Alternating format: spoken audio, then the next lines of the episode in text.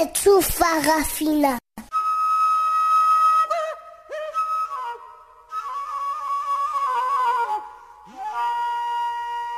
Farafina. Farafina. Terre de soleil.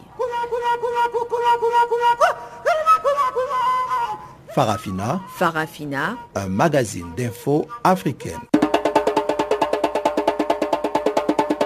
Présentation Jacques Kouakou.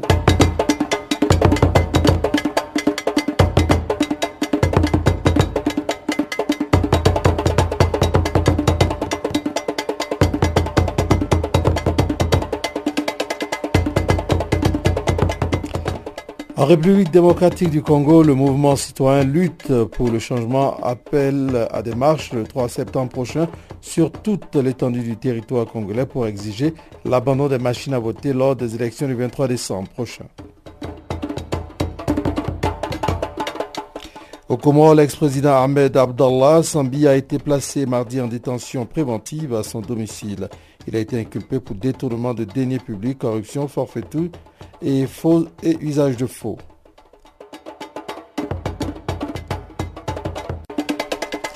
Et puis au Maroc, la fête religieuse de l'Aïd al-Adha a donné lieu au pardon du roi Mohamed VI qui a gracié quelques 800 prisonniers dont 11 militants du mouvement de protestation Hirak condamnés fin juin.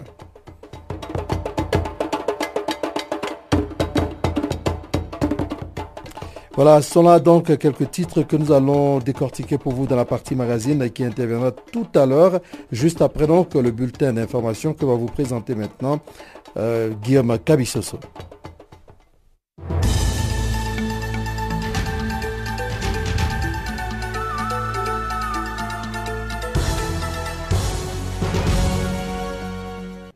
Merci Jacques Kouakou, auditeur de Canal Afrique. Bonjour à toutes, bonjour à tous. Nous ouvrons ce bulletin d'information par le Congo où l'ex-chef rebelle, le pasteur Ntoumi, a accepté le principe du désarmement pour sa première apparition publique au Congo-Brazzaville depuis la signature d'un accord de cessez-le-feu avec le gouvernement le 23 décembre 2017. Il a rencontré mardi dans son fief du département du Poul le membre de la commission ad hoc mixte paritaire chargée de mettre en œuvre cet accord de paix. L'opération de désarmement a été lancée le 7 août dernier et n'a toujours pas connu un début d'exécution.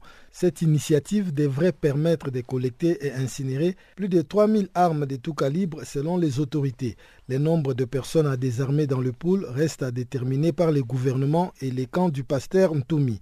Les rebelles ont pris les armes après la réélection contestée en mars 2016 du président Denis Sassou Nguesso, 74 ans, dont 34 au pouvoir au total. De l'autre côté, en République démocratique du Congo, les militants de la Lucha ont appelé mardi à des manifestations le 3 septembre prochain contre l'utilisation des machines à voter pour le scrutin présidentiel du 23 décembre prochain. Pour annoncer ces marches prévues sur toute l'étendue du territoire congolais, les militants de la Lucha ont organisé des conférences de presse dans plusieurs villes du pays mardi le mouvement qui s'est associé le 14 août dernier à Filimbi, le mouvement congolais debout, l'AETA et la CAGE pour créer une plateforme citoyenne pour le suivi du processus électoral réclament la mise en œuvre des recommandations du rapport d'Audi de l'Organisation internationale de la francophonie, laquelle avait identifié en mai dernier plusieurs millions d'électeurs sans empreinte digitale sur les fichiers électoraux qui recensent quelques 4 millions d'électeurs au total. Au Comores, l'ancien président Ahmed Abdallah Sambi a été inculpé et placé en détention lundi dans le cadre d'une enquête sur des détournements des fonds opérés lors d'une vaste fraude au passeport. Un récent rapport parlementaire l'a accusé ainsi que son successeur d'avoir détourné des millions de dollars dans le cadre d'un programme de vente des passeports à des apatrides qui a défrayé la chronique. Ces projets visaient à vendre la citoyenneté comorienne à des populations apatrides du Koweït et des Émirats arabes unis en échange d'investissements de deux pays dans l'archipel pauvre de l'océan Indien. Les députés comoriens ont évalué à 971 millions de dollars les montants de l'argent détourné à la faveur de ce programme, soit près de 80% du produit intérieur brut annuel du pays. La mise en détention formelle des Sambi intervient dans un climat politique très tendu aux Comores. L'opposition dénonce depuis des mois les abus de pouvoir du chef de l'État qui envisage d'organiser une élection présidentielle anticipée dès l'année prochaine. Plusieurs adversaires du régime qui avaient appelé au boycott du référendum ont été récemment arrêtés. Au Cameroun, l'armée a démantelé mardi un autre camp d'entraînement des sécessionnistes dans la région du sud-ouest. Selon la division de la communication du ministère camerounais de la Défense, de nombreuses exactions commises par les gangs armés sécessionnistes contre les civils étaient coordonnées depuis ces camps d'entraînement. Les bilans des accrochages lors du démantèlement de ces camps d'entraînement par le bataillon amphibie du Bir fait état d'au moins 16 sécessionnistes armés tués lors des combats alors que plusieurs autres ont été capturés. Le 17 août dernier, un camp d'entraînement des sécessionnistes était démantelé à Magnou, un autre département du sud-ouest devenu épicentre de la lutte armée dans le cadre de la crise anglophone. Les violences entre séparatistes armés et forces de défense et de sécurité ont fait au moins 90 morts dans le rang de l'armée régulière. Au moins 20 000 Camerounais ont fui ces violences pour se réfugier au Nigeria voisin. Enfin, l'armée ougandaise a fait son mea culpa après ce qu'elle qualifie elle-même de manque de professionnalisme dans ces éléments accusés d'avoir tabassé des journalistes en début de semaine. Plusieurs vidéos ont en effet fuité sur les réseaux sociaux mettant à nu des violences des forces de sécurité sur des journalistes qui couvraient lundi des manifestations qui exigeaient la libération du député Bobby Wine. Ce dernier a été condamné entre autres pour détention illégale d'armes à feu. Dans un communiqué, l'armée s'est d'abord excusée puis a promis de punir tous les responsables d'agression des journalistes. Quelques heures auparavant, l'ONG de défense des droits de l'homme Human Rights Watch avait appelé la police et l'armée ougandaise à cesser les violences contre les journalistes et les manifestants. Elle a par ailleurs appelé à éclaircir les circonstances de l'assassinat du chauffeur du député Wine. Les manifestations de lundi ont fait au moins un mort alors qu'une centaine de personnes ont été arrêtées. Fin de ce bulletin d'information, merci de l'avoir suivi.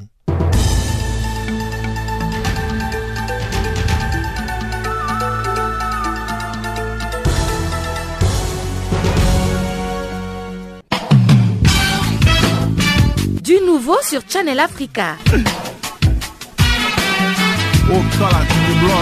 Farafina, votre programme en français, change d'horaire sur nos différentes plateformes.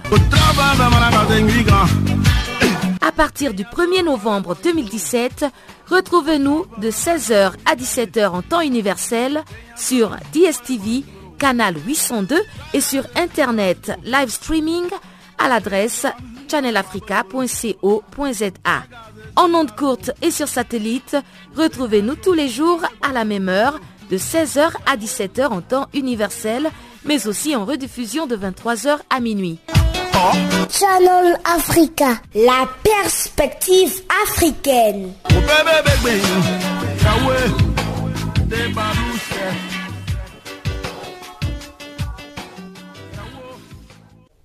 Voilà, nous allons maintenant ouvrir la page magazine. Je vous précise seulement que Wiseman Mandrele va céder sa place maintenant à Tumelo Mukwena pour euh, la mise en œuvre de ce programme qui commence maintenant avec la RDC pour dire que en République démocratique du Congo, le mouvement citoyen lutte pour le changement appelle à des marches le 3 septembre prochain sur toute l'étendue du territoire congolais pour exiger l'abandon des machines à voter lors des élections du 23 décembre.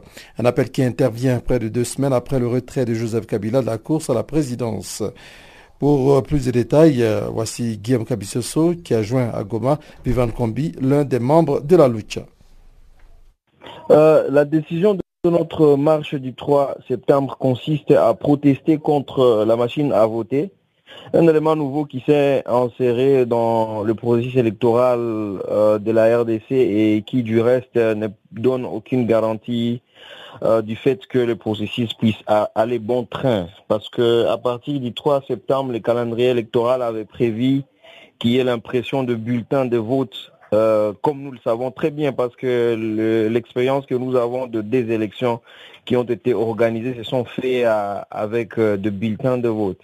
Mais l'existence d'une machine à voter avec d'abord une CNI qui n'est pas plus ou moins crédible dans la mesure où ils ont échoué à nous organiser les élections depuis 2016 jusqu'ici, ne nous garantit pas qu'il y aurait des élections euh, crédibles via cette machine parce que le coût même de, la machine vaut au-delà des bulletins de vote et le gouvernement lui-même s'est plaint de ne pas avoir suffisamment de moyens pour euh, pouvoir garnir toutes, euh, disons, tous les processus électoraux alors qu'il refuse que la communauté internationale puisse lui soudoyer afin qu'il puisse organiser les élections dans le bon. Donc euh, nous, voyons, nous comme militants et membres de la société civile, que c'est une farce que le gouvernement et la CNI qu'il a pris en otage commencent à faire perdre le temps afin que les élections ne puissent plus être organisées. Pourtant, de notre côté, c'est un droit légitime et nous ne pouvons pas tolérer qu'il continue à s'en faire contre euh, toute une population qui a, n'est-ce pas, le droit d'aller au vote et les votes qui seront crédibles, transparents et sans pour autant que ça puisse nous produire euh, des répercussions nocives à l'avancement de notre démocratie. Vivant, euh, de manière un peu plus concrète, que reprochez-vous exactement à cette machine à voter, techniquement parlant non, techniquement parlant, euh, nous, nous reprochons à la machine à voter d'abord le fait que euh, c'est une machine qui a du mal à être vulgarisée sur toute l'étendue du pays. Vous savez vous-même que euh, la République est grande et beaucoup d'entre les citoyens congolais n'ont pas eu la chance d'aller étudier pour comprendre tous les enjeux qui pourront se passer avec une machine ou euh, on a difficulté à pouvoir vulgariser euh, tout le contenu. Et au-delà de ça, nous pensons que, euh, en fait, le coût lui-même de cette machine est très exorbitant. Et au même moment que nombreux acteurs politiques, même ceux de la majorité présidentielle, contestent, il y a la CNI qui continue à dire qu'on ne peut pas aller aux élections sans machine à voter. Cette imposition porterait à croire que euh, il y a bien de choses qui se cachent derrière. Et en lieu et place de laisser les gens ouverts, parce qu'un processus électoral suppose la parole à tout le monde, euh, la CNI va imposer le, mode de jeu, pourtant euh, pas prévu, pas légitime ni légal.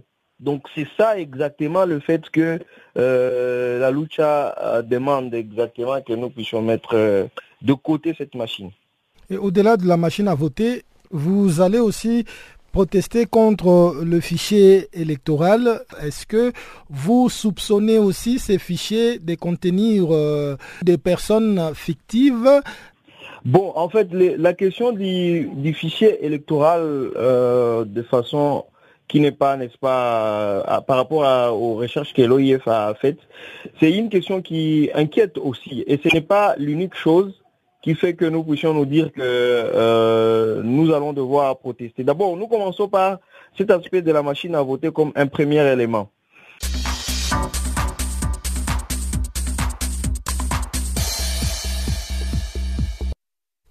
Restons à RDC pour parler du Conseil écuménique des Églises qui a conclu une visite de trois jours donc euh, dans le pays où il a eu des rencontres avec certaines autorités, dont le président de l'Assemblée nationale et celui de la Commission électorale nationale indépendante.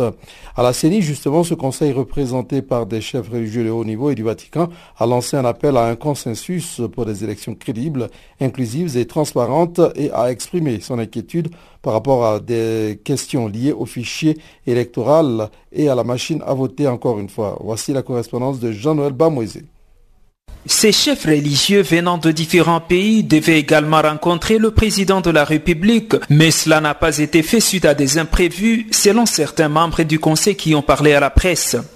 C'est un message de paix que les membres du Conseil œcuménique des Églises est venu apporter ici, en République démocratique du Congo, où le processus électoral est parfois entouré de tensions.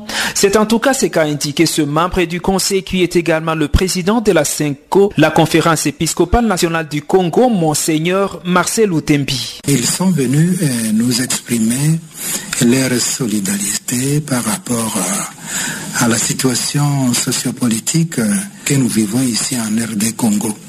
Le processus électoral est parfois émaillé de moments de tension. ils sont venus nous apporter un message de paix. Et ce qui est important, c'est que nous avons rencontré un certain nombre de représentations. Nous avons eu l'occasion de nous entretenir avec la société civile. Nous avons parlé aussi, nous avons eu un échange avec euh, la présidence de la CENI et nous avons eu une rencontre avec euh, le président de l'Assemblée nationale et qui est en même temps le secrétaire général de la majorité présidentielle. Et nous aurons à rencontrer l'opposition plurielle. Et le message, c'est de les inviter tous à pouvoir euh, s'impliquer positivement dans ce processus électoral pour permettre au peuple congolais de participer aux élections crédibles, transparentes, inclusives et apaisée. Et notre visite, c'est déjà un message, un message de réconfort, un message d'encouragement aux uns et aux autres, pas seulement au président, à tous ceux qui sont intéressés dans ce processus électoral. La visite des membres du Conseil œcuménique des églises est survenue au moment où certaines voix continuent de dénoncer ce qu'elles qualifient de non-application de l'accord de la Saint-Sylvestre, un accord issu du dialogue national de décembre 2016 sous la médiation de la CENCO que dirige effectivement Monseigneur Marcel Outembi, il estime que certaines dispositions sont en application, mais que d'autres devraient être appliquées davantage. L'application de l'accord de la Saint-Sylvestre, c'est toute une dynamique il y a des dispositions qui sont d'application et d'autres dispositions devraient être appliquées davantage. Je donne un exemple, les cas de dispositions relatives aux mesures de décrispation politique. Bien sûr, nous reconnaissons qu'il y a des pas qui ont été franchis, mais nous souhaiterions qu'on en fasse davantage. La nécessité de l'inclusivité des élections la nécessité aussi de transparence et de communication des informations autour de certains dossiers qui restent encore ouverts, qui créent encore des discussions. Il s'agit par exemple de l'utilisation ou non de la machine à voter. Il s'agit aussi du fichier électoral jugé inclusif mais perfectible parce que la non-tenue des élections peut connaître des conséquences, ça peut susciter une tension que nous pouvons déplorer tous. Les Congolais n'ont encore que quatre mois pour se rendre aux urnes le 23 décembre prochain afin d'élire leurs dirigeants. Trois élections sont prévues le même jour, à savoir la présidentielle, les législatives nationales et les législatives provinciales. Jean-Noël Bamoisé pour Canal Africa Kinshasa.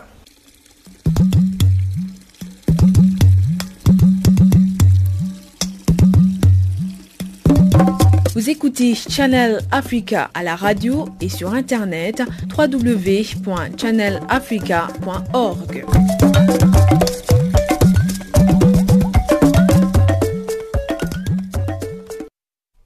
Passons au Congo voisin pour dire que l'ancien chef rebelle congolais Frédéric Bitsamo, alias Pasteur Ntoumi, a rencontré mardi les membres de la commission ad hoc mixte paritaire chargée de l'application de l'accord de paix du 23 décembre 2017. Lors de cette première rencontre dans son fief du département du Poul, Pasteur Ntoumi a accepté le principe du désarmement en posant des doléances. Notre confrère Steve Barangombe nous en parle au micro de Pamela Kumba. Le pasteur Ntoumi a reçu donc euh, euh, mardi, hier, euh, la commission ad hoc mixte et paritaire conduite par M. Séraphin Ondélé, le directeur du cabinet du ministre de l'Intérieur. À lui, il a dit que le gouvernement doit créer toutes les conditions possibles pour qu'il sorte de son maquis. Et il a également demandé qu'on regarde son statut. Autre euh, doléance, il a dit que lui n'a pas de maison et il a une, famille avec, avec lui. Il faudrait que le gouvernement euh, réhabilite ses résidences, euh, surtout sa résidence de Mayama, parce que c'est à Mayama qu'il veut s'installer. C'est un peu euh, les principales doléances qu'il a émises euh, à l'endroit du gouvernement. Vous pensez que le gouvernement va exaucer ces, ces, doléances? Le gouvernement est obligé d'exaucer les vœux de Toumi parce que ce sont ces conditions qui vont permettre le début de l'opération de ramassage des armes de guerre. Parce que sans cette opération, la paix ne peut jamais revenir dans cette euh, région du pôle. Il faut que le gouvernement arrive à réaliser ce que veut euh, Toumi parce que c'est un interlocuteur euh, valable parce que au départ il était, on le traitait de terroriste et là vraiment ils sont arrivés à, signer un accord parce que pour lui, le simple fait de ramasser les armes ne suffit pas. Il faudrait que lui ait un statut et que lui, il soit logé, lui et sa famille. Donc le simple fait de ramasser les armes ne suffit pas pour lui. Mhm. Il a besoin d'un statut. Un statut Ensuite, il faudrait qu'il soit euh, relogé. C'est ce qu'il demande au gouvernement de faire. Il a également ajouté que le début de l'opération de ramassage des armes qui a échoué euh, il y a quelque temps euh, est dû au fait que le, gouvernement a voulu placer la chaleur vers le deux. Au départ, c'est d'abord le statut et le, et le logement de Toumé avant l'opération de ramassage des armes de guerre. Est-ce que ce statut va lui garantir euh, euh, l'immunité en cas de procès dans les années à venir, par exemple? Bon, en fait, euh, lui cherche cette garantie parce que on a certes levé son mandat d'arrêt et toutes les poursuites toutes les poursuites euh, et afférents lui cherchent également une garantie pour que euh, qu'il soit euh, immunisé par rapport à ce qui s'est passé dans le pool. Peut-on revenir un peu à la véritable cause de la crise du pool? Bon, en réalité, la, la cause principale de la deuxième guerre du poule. Ah, je parle de la deuxième guerre parce qu'il y a eu une première guerre en 98, en 1998. Et la deuxième a eu lieu en 2016 à la suite de l'élection présidentielle. Parce que euh, le pasteur Toumi et ses miliciens n'avaient pas euh, accepté des urnes à l'issue de cette élection présidentielle. C'est un peu ça la, cause principale de cette guerre euh, dans le pôle, la, guerre civile dans le pôle. Farafina. Farafina. Terre de soleil. Farafina. Farafina. Un magazine d'infos africaine. Comore à présent. L'ex-président Ahmed Abdallah Sambi a été placé mardi en détention préventive à son domicile? Il a été inculpé pour détournement de deniers publics, corruption, forfaiture et faux et usage de faux. Au cours d'une conférence de presse, un de ses avocats, maître Hamada Mahmoudou, a dénoncé cette détention en parlant de procédure illégale. Suivez ici ses propos recueillis par Pamela Kumba. Je me dois quand même de vous informer que certes, nous ayons demandé euh, à ce que nous puissions saisir de nouveau le juge de référé. Et certainement, certains d'entre vous pourraient se poser une question, mais pourquoi aller encore devant le juge alors que ce dernier avait été déjà saisi? Eh bien, la réponse est toute simple. C'est que, certes, nous avions saisi le juge référé la fin du mois de mai. Et la décision a été rendue le 29 mai. Mais malheureusement, jusqu'à l'heure qu'il est, cette décision ne nous a pas été remise. Nous avons essayé par tous les moyens de faire en sorte que l'on puisse obtenir une expédition de cette ordonnance.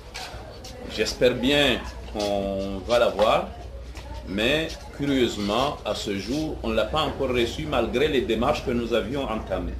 Et dans la mesure où nous sommes en matière de privation de liberté, non pas par une instance juridictionnelle, parce qu'on aurait compris qu'un juge d'instruction qui avait été saisi d'un dossier décide de placer euh, une personne présumée innocente mais inculpée dans une mesure de résidence surveillée.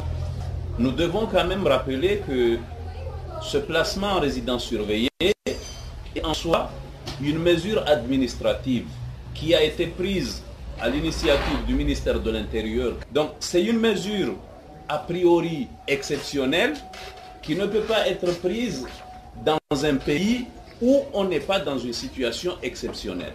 Il eût fallu que ce pays, heureusement que nous ne, sommes pas, nous ne soyons pas en guerre, mais il eût fallu que dans ce pays, il y ait un conflit qui amène le président de l'Union de proclamer une situation exceptionnelle à même de permettre à l'administration de l'État de prendre des mesures exceptionnelles. Donc, on ne peut pas proclamer une mesure exceptionnelle sans que le président du pays en informe la population de son pays comme quoi, suite à un événement X, j'ai décidé de mettre en application des mesures exceptionnelles. Malheureusement, ça n'a pas été le cas, mais euh, le président Sambi a fait l'objet euh, de cette mesure. C'est une mesure que nous contestons et continuons de contester. Nous avons été devant le juge.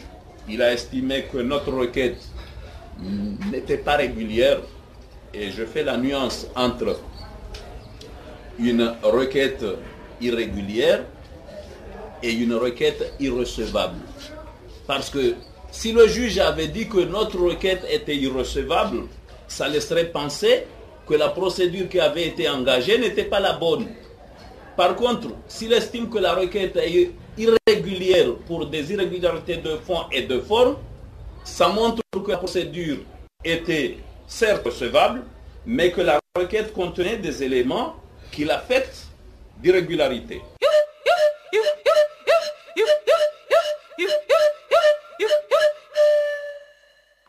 Channel Africa, musique et son de l'Afrique. Marquons une pause à présent en musique comme d'habitude et cette fois-ci nous allons nous rendre au Nigeria pour euh, écouter Pana et après quoi nous allons avoir droit au bulletin économique que nous présentera Chanceline Laura Croix. Je vous retrouve juste après.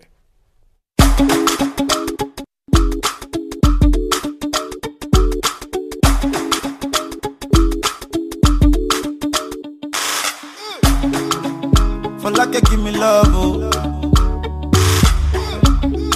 Now you the catch in my shot, oh. For your sake, I go go touch you. Hey.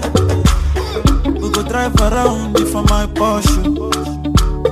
Baby, pana, they say you like you all. I, I got you all. Baby, pana, anywhere that you go, I can follow you to go. So you like cassava, I get big cassava. Hey, baby, banana, my love for you, will never die, will never die. If I ever, oh baby, if I ever, baby you too sweet, if I ever, let baby dance to the lagwaja. Make I take you to Babalada. If I ever, oh baby, if I ever, baby you too sweet, if I ever, let baby dance to the lagwaja. Oh, make I take you to Babalada. So love is a beautiful thing. Can you they cool my temper? Love is a wonderful tender feeling. You they give me ginger. So, so baby dance it, dance it, dance.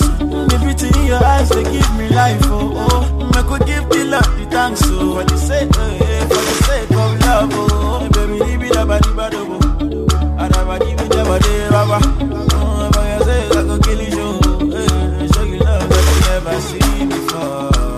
you give me love oh Now you the playboy oh Now you the catch my shot oh for your sake, I go go touch you. Hey. We go drive around for my Porsche. Oh. Baby, pana, they say you like you all. I, I get you all. Baby, pana, anywhere that you go, I can follow you to go. Baby, pana, they say you like cassava. I get to be cassava. Baby, my love for you, we never die, we never die. Uh, if I ever, oh baby, if I ever, baby you too sweet, if I ever, uh, baby dance you do the lagwaja, make a take you to Babalada. If I ever, oh baby, if I ever, baby you too sweet, if I ever, uh, baby dance you do the lagwaja,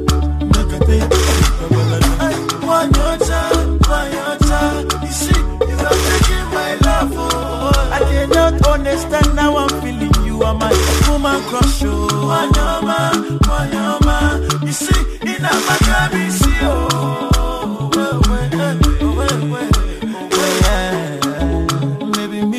Let you go. I will always your lover. Ah, for your sake, I go kill you, show. Yeah, show you love that you never seen before. For like, give me love, oh. Now you the catch my shot, oh. Your sake, I go go church, eh, oh. Yeah. We go drive around for my Porsche. Baby, pana, they say you like you all. I, get you all. Baby, pana, anyway let's go. I follow you to go. Baby, pana, they say you like cassava. I get to be cassava. Hey, baby, pana, afamubu alahaji tekilo. It's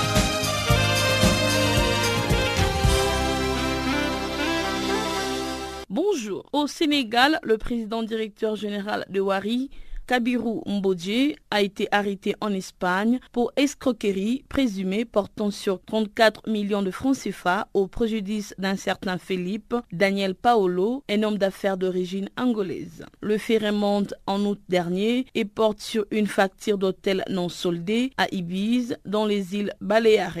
Ainsi, Caribou avait promis de payer par chèque sans respecter ses engagements. En plus des 34 millions de francs CFA, l'homme d'affaires 15 000 euros, soit environ 10 millions de francs CFA à titre d'hommage et intérêt.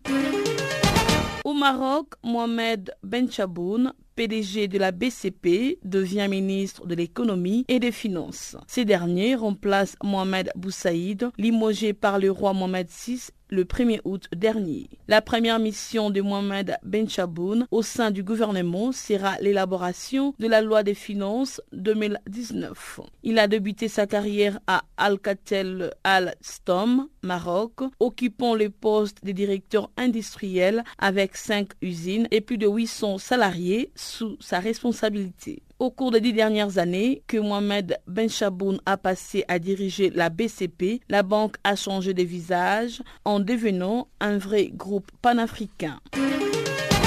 En Zambie, la Corporation industrielle de développement compte investir cette année 4 millions de dollars dans la construction d'une usine de transformation d'ananas dans le district de Mwinilunga, dans le nord-est du pays. Selon les initiateurs du projet, l'infrastructure sera dotée d'une capacité de traitement de 3 tonnes de fruits par jour. Ajoutons qu'elle dépendra pour son approvisionnement en matières premières d'un réseau de plus de 3000 producteurs indépendants répartis dans les districts d'Ikelenge, Lumwana Ouest et de Mwinilunga. Bref, l'initiative qui vise à accroître la valeur ajoutée de la production dans la région devrait aboutir à la création de 100 emplois permanents et 8000 emplois indirects.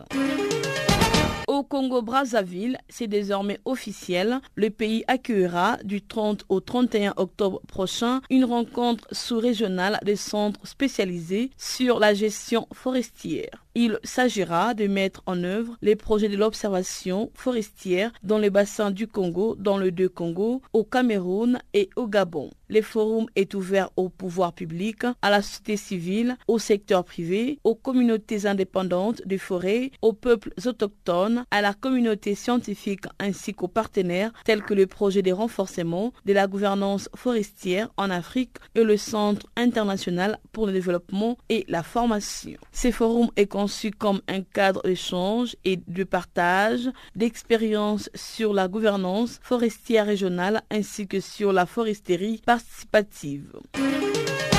Au Zimbabwe, le gouvernement compte gagner 20 millions de dollars issus de l'exportation de fleurs coupées à l'horizon 2023 contre environ 3,2 millions de dollars en 2015. C'est ce qu'a annoncé mardi Davis Marapira, ministre adjoint de l'Agriculture, qui précise qu'afin de réaliser cet objectif, le pays compte développer 1000 hectares de fermes floricoles produisant majoritairement des roses. Avant la mise en œuvre du programme de réformes foncières accélérées, le Zimbabwe jouissait d'un sous-secteur floricole dynamique représentant près de 75% de la valeur globale des expéditions horticoles et 30% de leur volume. Les pays d'Afrique australe représentaient aussi les seconds plus gros exportateurs de fleurs coupées du continent derrière les Kenyans avec des recettes de l'ordre de 60 millions de dollars, une place désormais occupée par l'Éthiopie.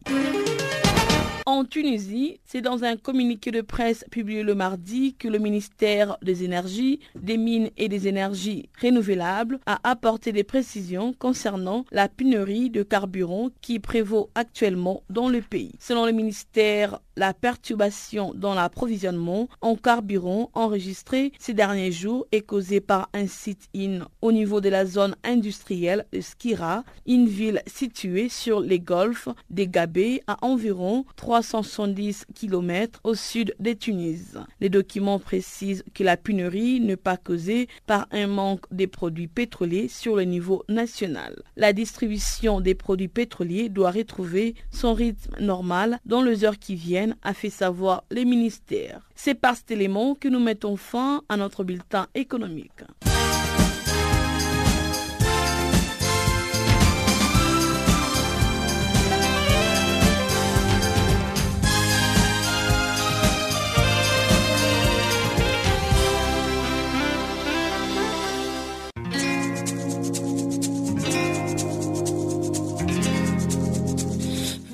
Écoutez Farafina, un programme en français sur Canal Afrique émettant de Johannesburg. Pour vos réactions à nos émissions, écrivez-nous soit à l'adresse électronique suivante farafina.channelafrica en un seul ou envoyez-nous un SMS au numéro qui suit 00 27 833 81 56 59.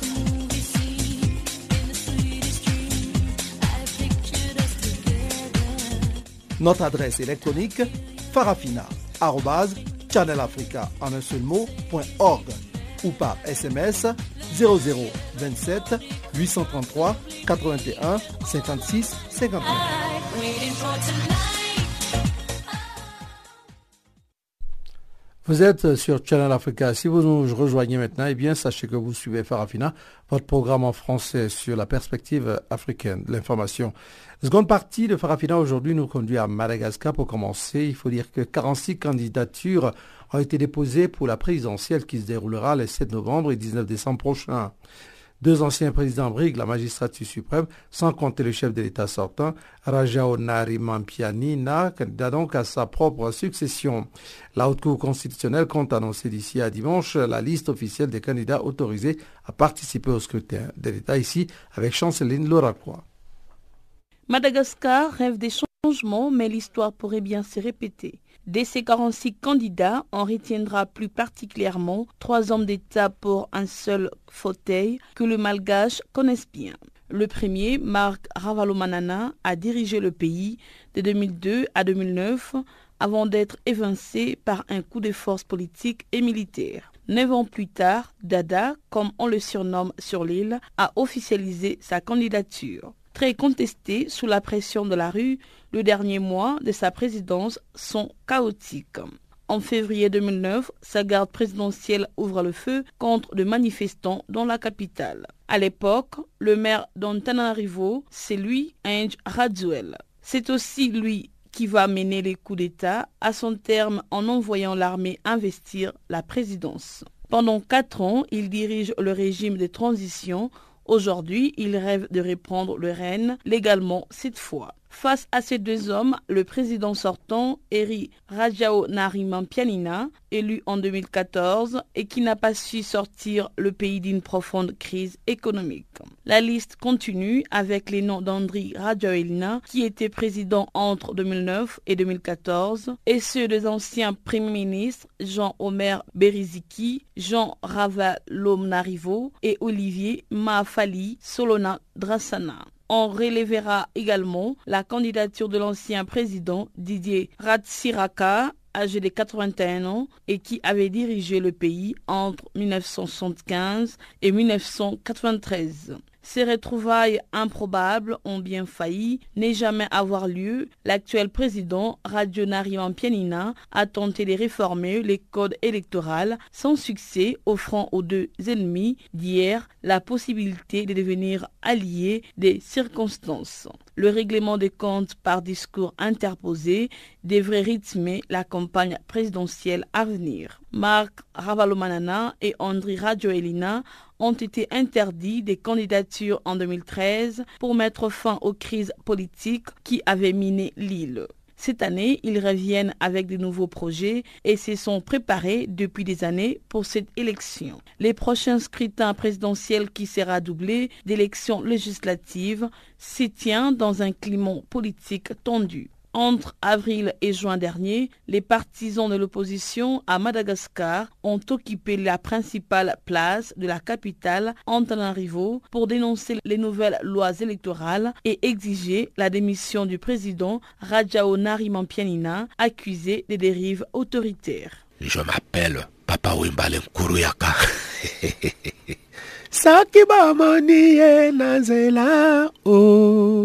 Vous écoutez Canal Afrique. Voilà, c'était là donc euh, un élément sur euh, le Madagascar. Nous allons maintenant parler du Mali. Les Nations Unies ont récemment rendu hommage aux humanitaires qui risquent leur vie pour aider les personnes dans le besoin. Les travailleurs humanitaires euh, sont visés par des attaques et opèrent dans un contexte sécuritaire complexe qui rend l'accès aux populations vulnérables difficile. Et des détails dans ce reportage de nos confrères de Mikado FM. Ils auront bravé monts et rivières pour soulager les populations maliennes. Malgré tout, ils sont victimes d'incidents au quotidien et parfois au péril de leur vie. Pendant que cette journée se célèbre, des milliers de personnes attendent encore d'être prises en charge. Faute d'accès à ces personnes à cause de la situation sécuritaire, il faut encore attendre et patienter pour leur venir en aide selon les agents humanitaires. Du constat de ces agents de terrain, ils urgent d'agir. Pour eux, les violences liées au conflit au Mali mettent en danger le droit à la vie et à la protection. Ils plaident donc pour le respect et la dignité des civils. Matonia Gadouré est à l'UNHCR, il est le coordinateur du cluster protection.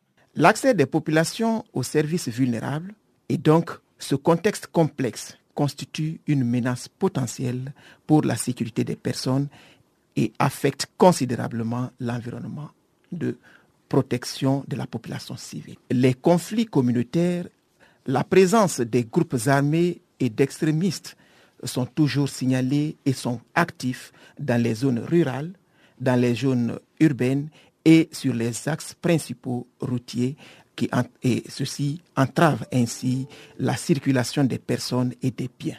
Les acteurs humanitaires s'indignent aussi du traitement réservé par certains groupes d'individus armés au personnel de santé et des ambulances, à savoir docteurs, infirmiers et ambulanciers. Ces cas d'attaques terroristes limitent les sorties des cliniques mobiles. Mamadou Kanté est le directeur national adjoint de l'enseignement supérieur. Il se prononce sur la question. Aucun État n'est prêt à cette situation. C'est pourquoi, que ce soit le Mali ou ailleurs, on est en train de faire face à un conflit asymétrique et c'est pourquoi la gestion est très difficile parce qu'il n'y a pas de règles en fait à respecter. C'est pourquoi, on le dit encore une fois, les populations civiles doivent être épargnées. Car quand cela arrive, elles, sont soumises à toutes sortes de violences. Dans cette violence sans nom, les enfants ne sont pas en reste. À cause de l'insécurité, des centaines d'écoles ont été fermées cette année. Des centaines de milliers d'enfants ont été privés d'éducation.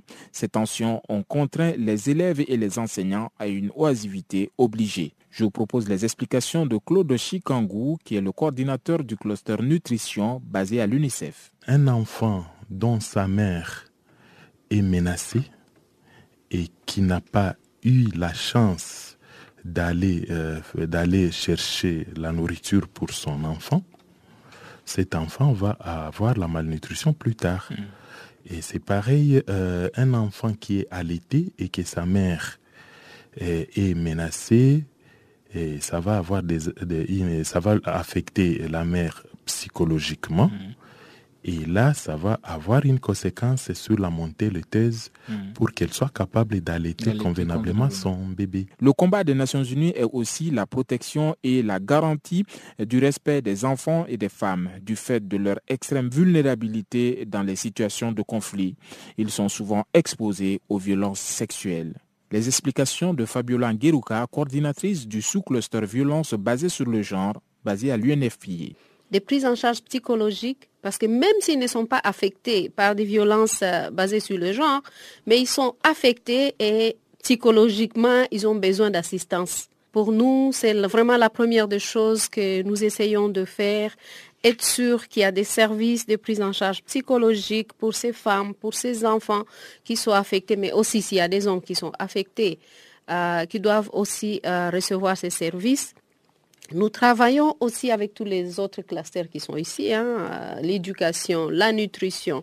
Nous essayons de travailler avec eux pour mitiger les risques. C'est en somme la part de responsabilité ainsi affichée de toute personne qui aspire à un environnement décent et protecteur qui est ainsi résumée par les agences des Nations Unies qui se tiennent aux côtés des populations maliennes des villes et campagnes. Canal Afrique, l'histoire de l'Afrique, www.canalafriqueenunmot.org. Au Maroc, la fête religieuse de l'Aïd al-Adha a donné lieu au pardon du roi Mohamed VI qui a gracié quelques 800 prisonniers, dont 11 militants du mouvement de protestation Hirak, condamnés fin juin. Leur nom figure sur la liste des 889 grâces royales publiées mardi soir par le ministère de la Justice, comme le dit ici Guillaume Cabissoso.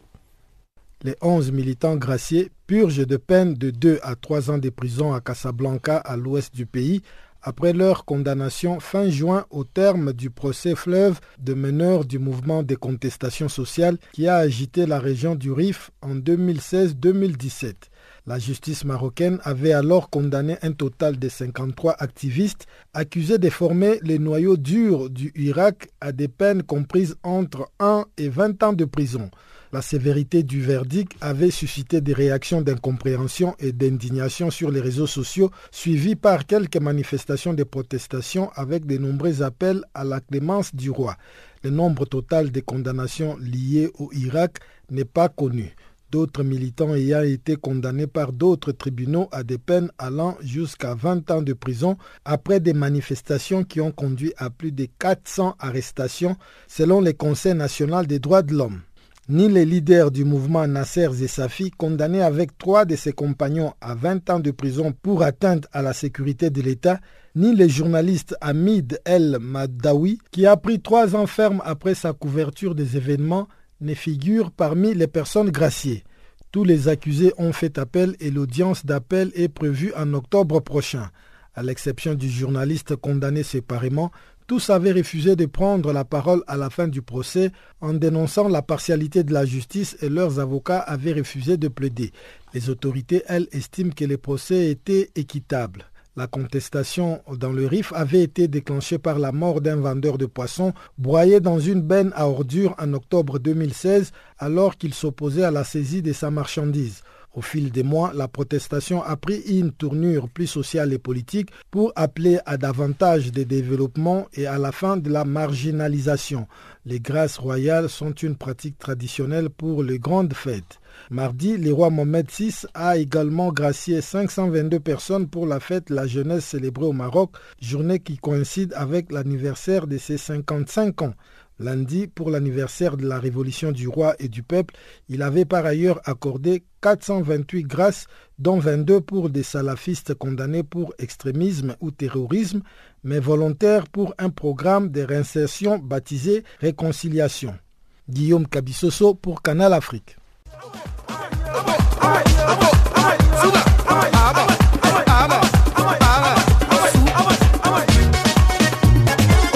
Channel Africa, toute la musique du continent. Channel Africa, la perspective africaine.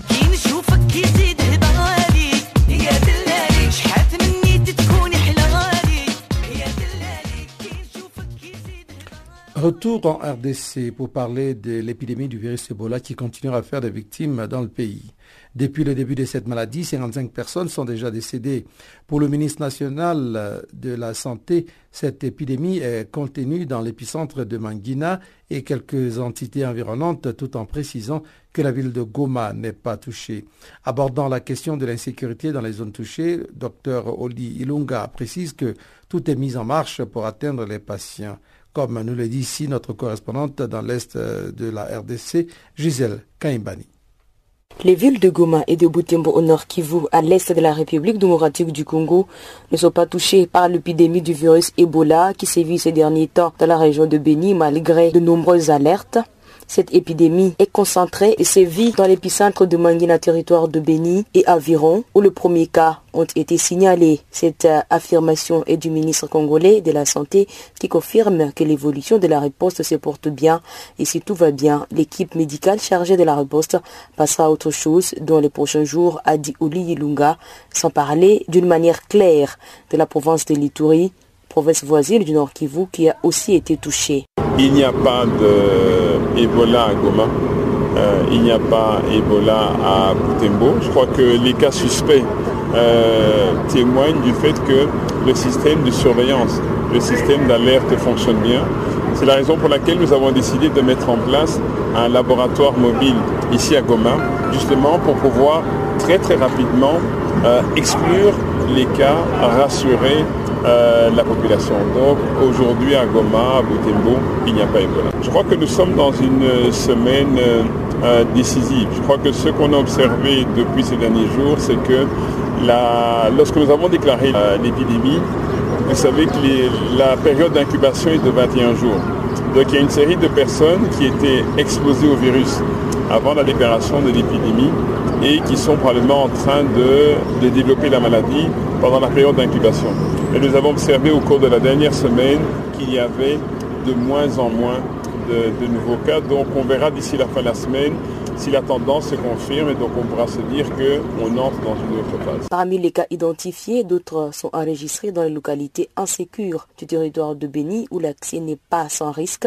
Toutefois, Dr Oli Ilunga rassure et dit que le nécessaire est en train d'être fait. Euh, Jusqu'à présent, nous, il faut savoir que les zones qui sont impactées ne sont pas des zones où il y a des opérations militaires en cours.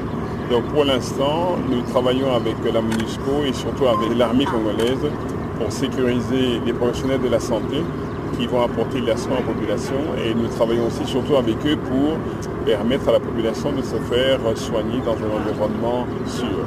Alors, je crois que chaque jour, en fait, il y a des, personnes qui sont déchargées de, de, de l'hôpital. Euh, chaque jour, il y a des contacts aussi qui sont invalidés. Donc, de ce point de vue-là, ce que nous nous concentrons surtout, c'est effectivement sur euh, la prise en charge, la prise en charge des cas et le suivi des nouveaux cas. C'est vraiment ça que nous sommes en train de nous focaliser pour justement voir à quel moment la tendance épidémiologique va s'inverser. Jusqu'à dimanche dans la soirée, la situation épidémiologique de la maladie à virus Ebola a été revue à la hausse.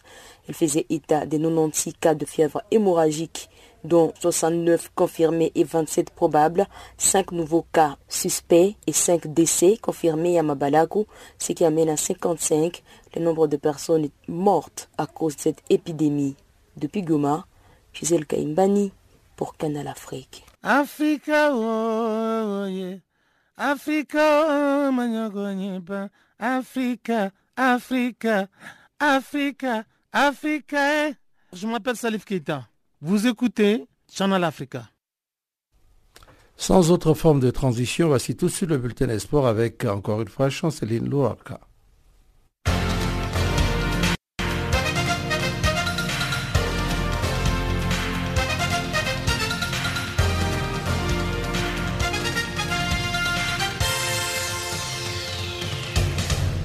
Bonjour. Gardien titulaire de Reims promu en Ligue 1 française, Edouard Mendy va comme prévu porter les couleurs du Sénégal. Un temps proche de la Guinée-Bissau, les portiers nés en France il y a 26 ans étaient annoncés dans le viseur du sélectionneur à l'UCC. Ces dernières semaines, en cas d'appel des Lions de la Teranga, il répondra favorablement. Il déclare, je cite, Depuis tout petit, j'ai toujours voulu représenter le Sénégal. Avant, c'était un rêve. Fin de citation. A priori, le joueur figurera dans la liste que Cissé doit dévoiler cette pour le match du 9 septembre prochain contre Madagascar. Le nouveau sélectionneur Clarence Serdoff a dévoilé sa liste de 23 lions indoptables retenus pour le match du 8 septembre prochain face aux Comores. Le néerlandais a réservé de grosses surprises avec les convocations de Paul Georges, Ntep, international français à deux reprises, et du niçois Adrien Tamez.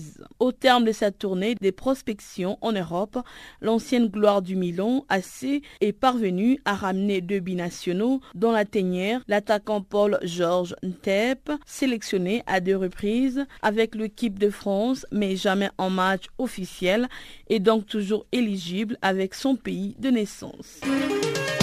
L'espérance des Tunis, l'étoile du Sahel des Sous, les tout-puissants Mazembe des Lubumbashi Al-Ali du Caire et le Wydad Athletic Club de Casablanca, tenant du titre, se sont qualifiés pour les quarts de finale de la Ligue des champions de la CAF. Les noms de trois derniers qualifiés seront donc connus les 28 août prochains. Le Sud-Africain de Mamelody Sundowns, d'Afrique couronnée en 2016, le MC Alger et l'Es Sétif, deux clubs algériens, pourraient les rejoindre lors de la sixième journée. Le club angolais recevra Zesco United pour la prochaine journée. Le groupe B promet une belle ambiance aussi puisque trois de ses membres ont le même nombre de points et se retrouvent derrière le tout-puissant Mazembe.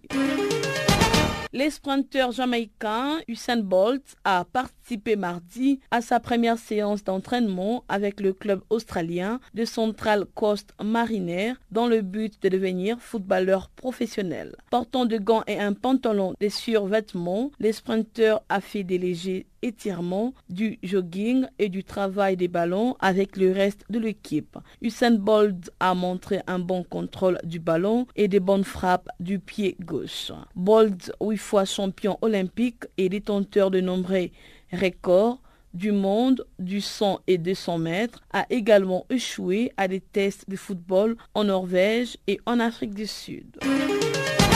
Au Libéria, le président George Weah va décorer les entraîneurs français Leroy et Arsène Wenger. Les deux entraîneurs seront honorés par le gouvernement le 24 août prochain à l'occasion de la journée nationale du drapeau, le rôle qu'ils ont joué dans la carrière du président. Ces deux derniers avaient lancé la carrière de George Weah en Europe à la fin des années 1980.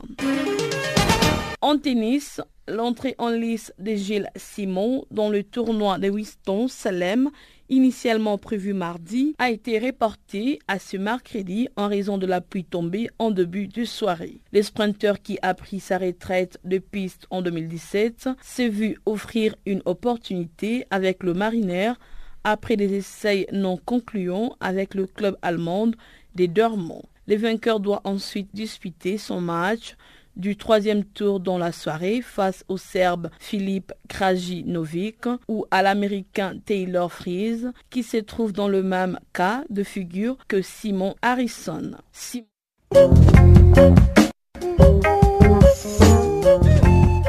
Voilà qui nous amène à la fin de Farafina pour aujourd'hui. Farafina qui a été mise en onde pour vous par Toumelo Mukwena. Je suis Jacques Kouakou à ce microphone.